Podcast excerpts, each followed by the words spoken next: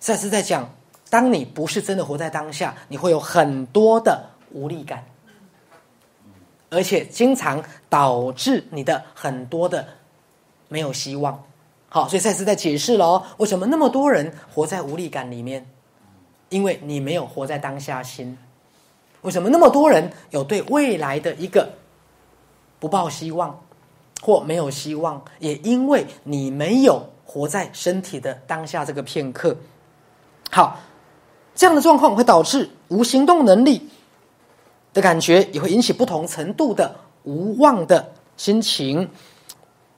各位，赛斯说，你整个人生都会变得无力感，跟很多的绝望，了解吗？因为你真的让你的心跑来跑去。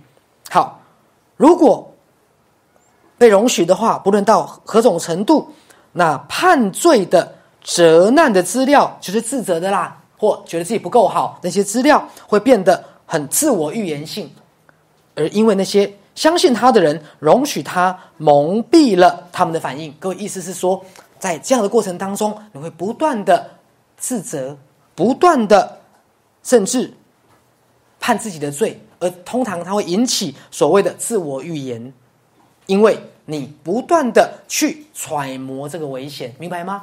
各位，世界末日怎么办？现在你坐的地方突然八级地震怎么办？在狭隘的空间突然失火怎么办？你的孩子突然染上了肠病毒怎么办？各位，我的意思是什么？遇到就是会遇到，怎么预防也没用。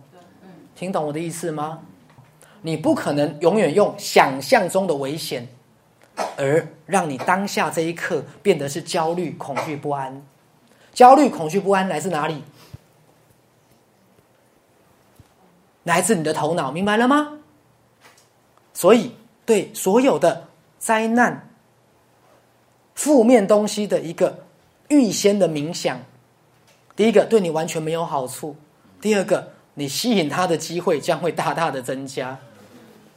这样明白了吗？这就是赛斯这里讲的自我预言性的，有没有？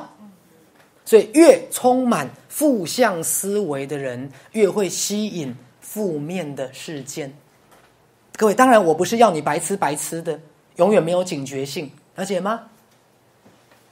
好，我是要你不要在脑袋当中经常预设恐惧的、负面的，万一怎么办？了解吗？可是那不代表你没有能力，不代表你必须很白目。各位听懂我意思吗？这是不一样的。好，我们在说的是一种修行。